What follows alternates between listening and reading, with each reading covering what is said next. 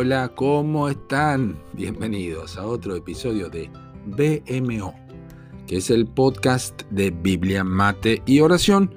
Aquí leemos la Biblia de forma cronológica y hoy, hoy leemos Isaías 37 al 39 y el Salmo 76. Aquí tenemos una indicación de la importancia de la lectura cronológica.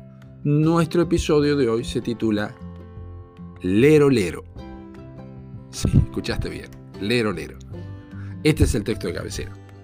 Entonces Isaías, hijo de Amós, envió a decir a Ezequías, Así ha dicho Jehová Dios de Israel, acerca de lo que me rogaste sobre Sennacherib, rey de Asiria.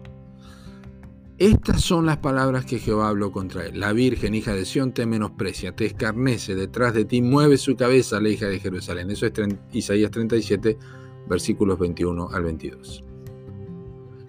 En la mayoría de los países de América Latina, el lero lero se conoce como una expresión verbal de burla infantil que un niño hace que acompaña con el movimiento de las palmas de sus manos apoyadas con sus pulgares en las sienes y hacia adelante, especialmente en momentos de juegos de corridas y afines.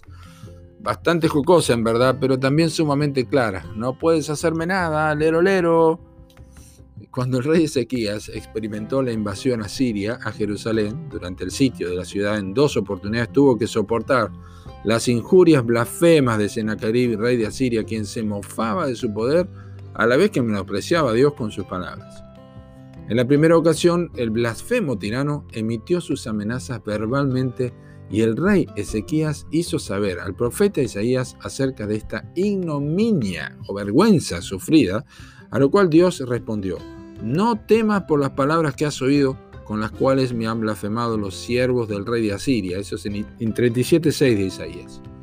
Pero en la segunda oportunidad, el rey asirio envió cartas a Ezequías insultando y dando un ultimátum severo. Ahora, el piadoso rey de Judá buscó a Dios personalmente, dice, y tomó Ezequías las cartas de manos de los embajadores y las leyó y subió a la casa de Jehová y las extendió delante de Jehová.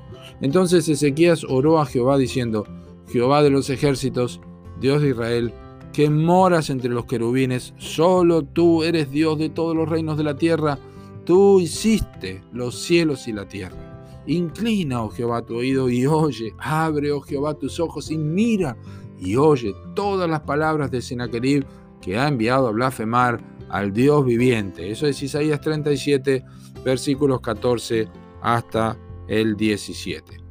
La respuesta de Dios no se hizo esperar y nuestro texto de hoy nos dice cómo veía a su pueblo Dios frente a las amenazas de Asiria, pues haciéndole un lero lero, así de simple, ¿cuál era la verdadera razón de la expresión de la hija de Sión contra el rey asirio? ¿Era acaso su confianza en su propia fidelidad? Claro que no. Ellos habían sido infieles e idólatras. Entonces, ¿en qué confiaban? He aquí la razón. ¿A quién vituperaste? ¿Y a quién blasfemaste? ¿Contra quién has alzado tu voz y levantado tus ojos en alto? Contra el Santo de Israel. 37-23 nos dice eso. Toda acusación, escucha, toda acusación contra el pueblo de Dios de parte del enemigo es una burla contra el mismísimo Dios.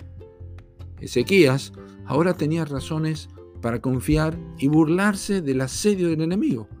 Dios estaba siendo blasfemado y no sería pasado por alto.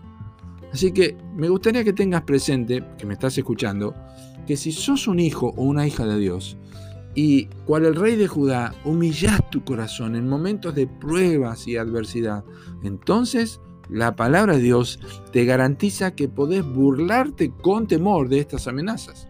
Tu seguridad se halla en la victoria de Cristo en la cruz. Y esta es la razón por la que podés apropiarte de la fabulosa promesa que se nos ha hecho en el Nuevo Testamento. Es esta. Y el Dios de paz aplastará en breve a Satanás bajo vuestros pies. Eso dijo Pablo en Romanos 16, versículo 20. Si solo anhelas la gloria de Dios, solo sufrís por su nombre deshonrado, el resto es responsabilidad de Dios. No se trata de vos, sino de la gloria de Dios. Un lero lero al enemigo solo es adecuado bajo estas circunstancias y no otras. Que Dios te bendiga.